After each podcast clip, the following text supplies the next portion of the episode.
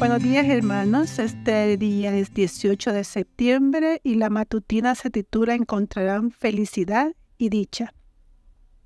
Basada en Isaías 51:11, que dice, Regresarán los rescatados por el Señor y entrarán en Sión dando gritos de alegría. Su rostro estarán siempre alegres, encontrarán felicidad y dicha, y el dolor y el llanto desaparecerán. La felicidad se ha convertido en uno de los asuntos más investigados.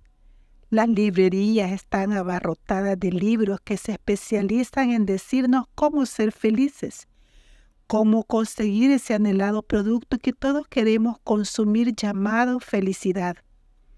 Cada año se publica el Informe Mundial de la Felicidad, donde aparecen los países más felices del mundo. ¿Cómo saben estos investigadores qué países son los más felices? Indicando una serie de factores claves para la felicidad. El Producto Interno Bruto, la esperanza de vida, la ayuda social, entre otros.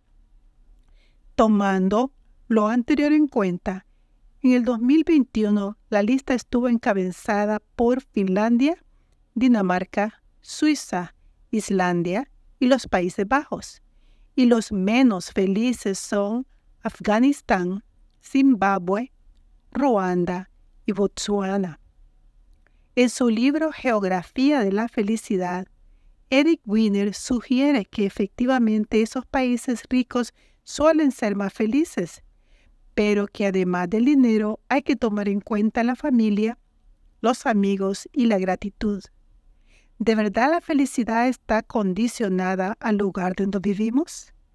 El filósofo francés Blaise Pascal afirmó que nadie es más feliz que un verdadero cristiano. Sin embargo, muchos piensan que no hay lugar para felicidad en la vida de un creyente. Cristianismo es para muchos sinónimo de prueba y aflicción, de una vida que se lacera a sí mismo con un látigo santo. En muchos casos, el que no ha vivido en plenitud su experiencia espiritual con el Señor concibe la religión como un estorbo que reduce considerablemente el deseo de vivir, pero nada más lejos de la realidad. Con independencia de donde se encuentre, de cuanto tenga en su cuenta bancaria, de la libertad de expresión que hay en su país, el cristiano siempre encontrará ese lugar donde hay dicha genuina.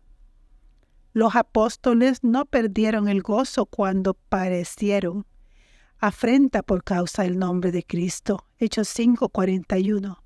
Más adelante vemos que Pablo y Silas cantaban himnos a Dios. Hechos 16:25, mientras permanecían encarcelados injustamente. El cristiano siempre anda atraviada con un vestido de alegría. Salmos 30:11.